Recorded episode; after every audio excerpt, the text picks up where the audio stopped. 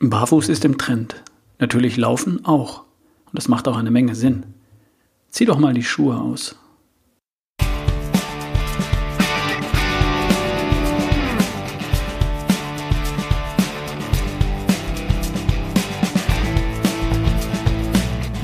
Ich bin's wieder, Ralf Bohlmann. Erschaffst du die beste Version von dir? Schlank, topfit, kerngesund und voller Energie? Ich unterstütze dich dabei hier in meinem Podcast und natürlich auf ralfbohlmann.com. Viel Spaß bei der heutigen Episode 98.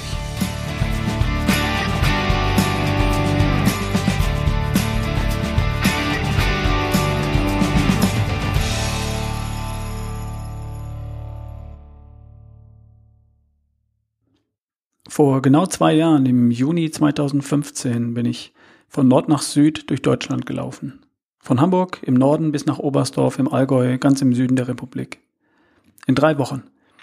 863 Kilometer in 21 Tagen und ein paar Stunden. Also praktisch jeden Tag eine Marathondistanz. Gelaufen stimmt nicht ganz, denn ich bin immer abwechselnd ein Stück gegangen und ein Stück gelaufen. Je nach Lust und Laune, nach Untergrund und Streckenprofil. Laufen und gehen deshalb, weil ich hatte ja eine Menge Zeit. 42 Kilometer am Tag da muss man sich nicht sonderlich beeilen. Das kann man auch wandern. Die längste Tagesetappe ging über 56 Kilometer. Am vorletzten Tag in Kempten im Allgäu hat mein Schrittzähler eine Million Schritte gezählt. Bis ins Ziel am nächsten Tag kamen dann noch einmal 77.000 Schritte dazu.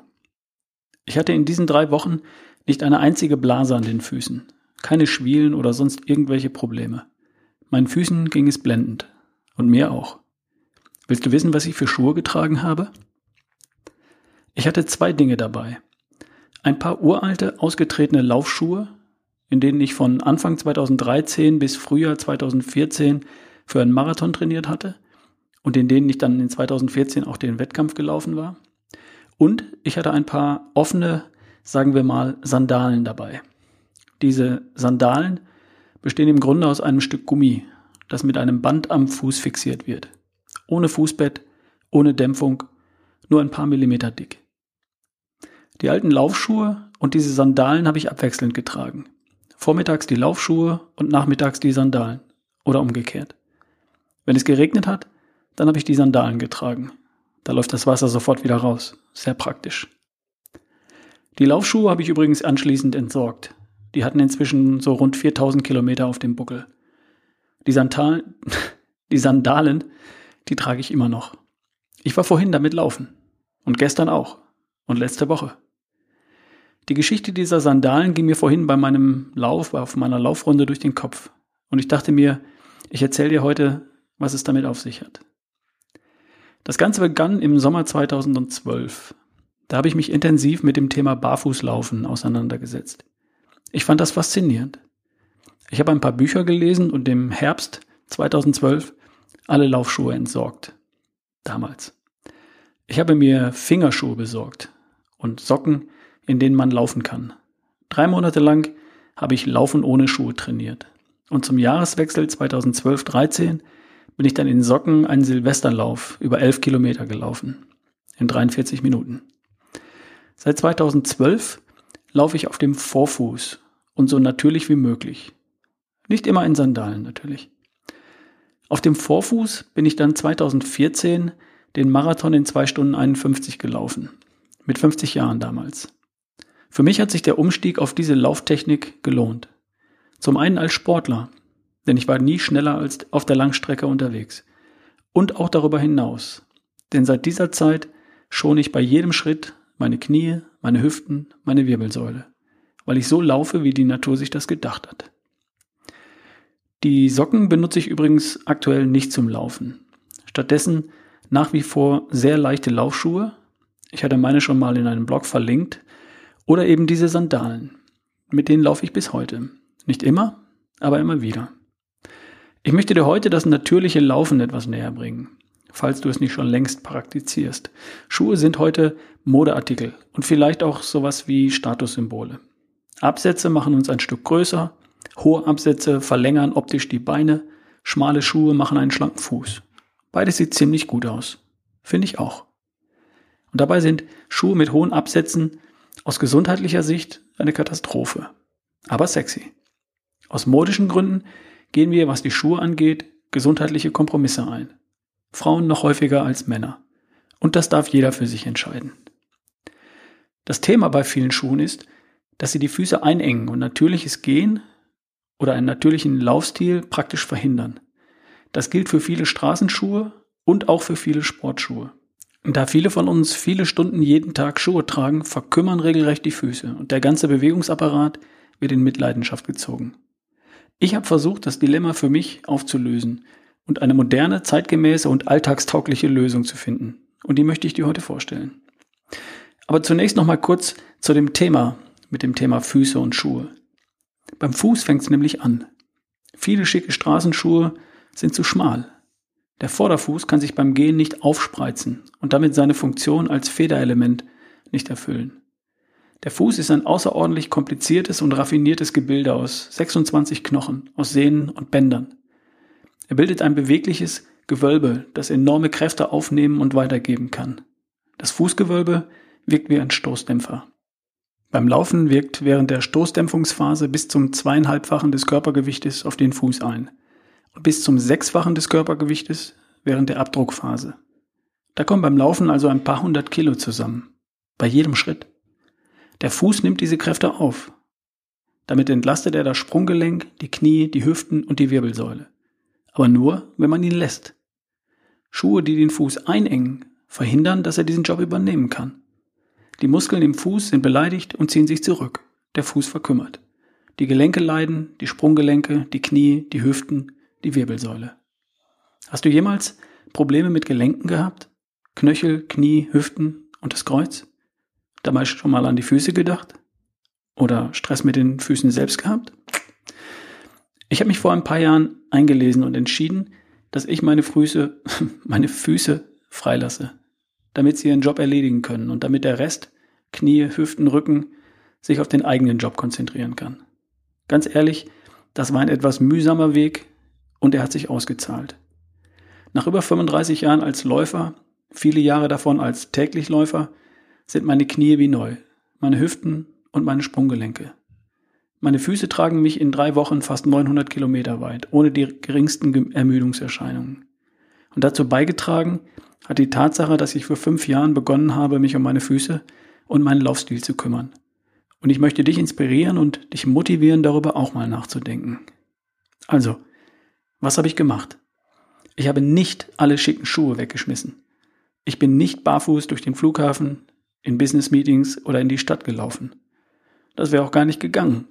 Denn trotz oder wegen meiner bis dahin 30 Jahre Lauferei habe ich nämlich die zartesten und empfindlichsten Fußsohlen, die man sich vorstellen kann.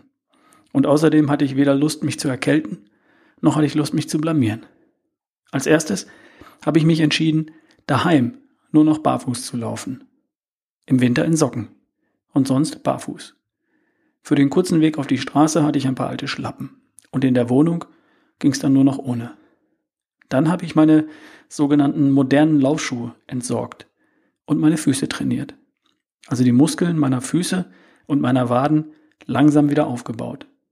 Dazu habe ich mir Leguano Socken gekauft. Das sind Socken von Schießer mit einer drunter gespritzten Gummischicht. Die schützt gegen kleine Steinchen und mehr braucht es nicht. Damit bin ich dann zum Laufen raus auf die Straße. Beim Laufen ist es mir nämlich ziemlich wurscht, was die Leute denken, falls mich tatsächlich jemand sieht. Zuerst bin ich damit nur 100 Meter getrippelt, auf dem Vorderfuß. Auf dem Ballen also, so wie ein Sprinter. Ohne Schuhe mit der üblichen Gummisohle kannst du nämlich nicht auf der Ferse aufkommen und über den Fuß abrollen. Das würdest du nie tun. Nach 100 Meter taten mir schon die Waden weh. Die waren das gar nicht mehr gewohnt. Beim ersten Mal habe ich drei oder viermal 100 Meter geschafft. Am nächsten Tag hatte ich Muskelkater in den Füßen und in den Waden. Ich, ein vielfacher Marathonläufer. Ich habe mich dann über Tage, Wochen, Monate langsam gesteigert. 200 Meter, 300 Meter, 500 Meter, 1 Kilometer, 2, 5 Kilometer. Nach drei Monaten bin ich dann 11 Kilometer gelaufen. Und ich habe es bereut. Den Muskelkater vergesse ich nie. Insgesamt habe ich fast ein Jahr gebraucht, um meine Muskulatur vom Fuß bis zur Hüfte so anzupassen, dass ich einen Marathon auf dem Vorfuß laufen konnte. Aber nach anderthalb Jahren war ich schneller als jemals zuvor. Laufen auf dem Vorfuß ist leicht, federnd, dynamisch und elegant. Vorfußlaufen ist einfach geil. Wenn man es trainiert, wenn man die Technik beherrscht und wenn man die Füße langsam und vorsichtig dazu in die Lage versetzt. Wie Vorfußlaufen geht, das kannst du sofort ausprobieren. Zieh deine Schuhe aus und trippel auf der Stelle.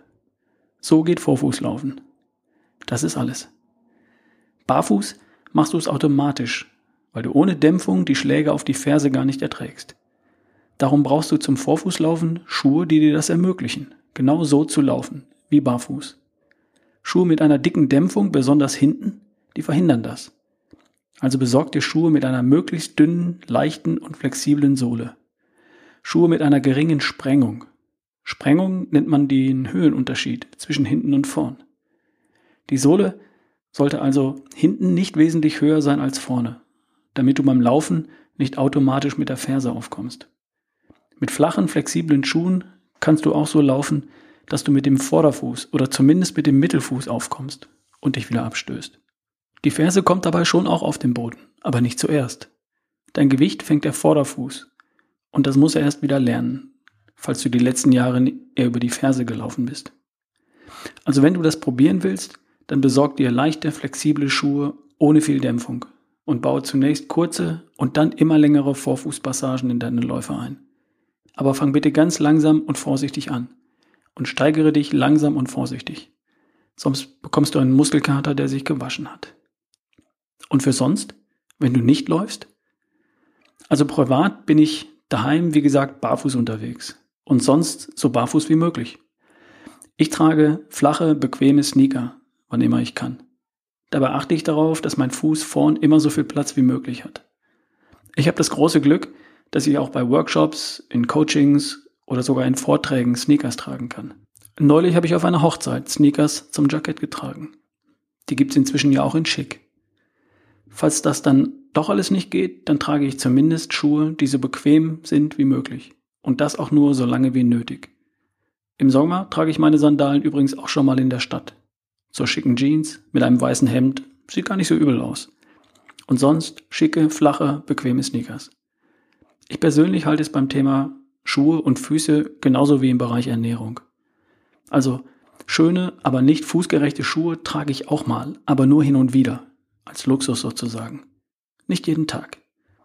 So wie ich auch mal beim Italiener eine Bruschetta esse, aber kein Brötchen zum Frühstück und kein Brot zum Abendessen.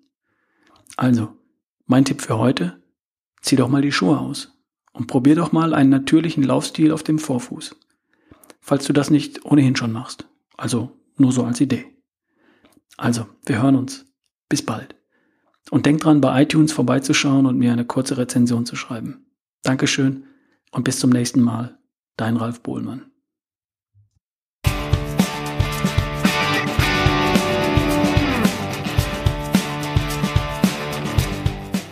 Das war Erschaffe die beste Version von dir, der Podcast von ralfbohlmann.com. Wenn du mich unterstützen möchtest, dann hast du auf ralfbohlmann.com slash spende eine Möglichkeit dazu. Ich freue mich über deinen Support. Vielen, vielen Dank.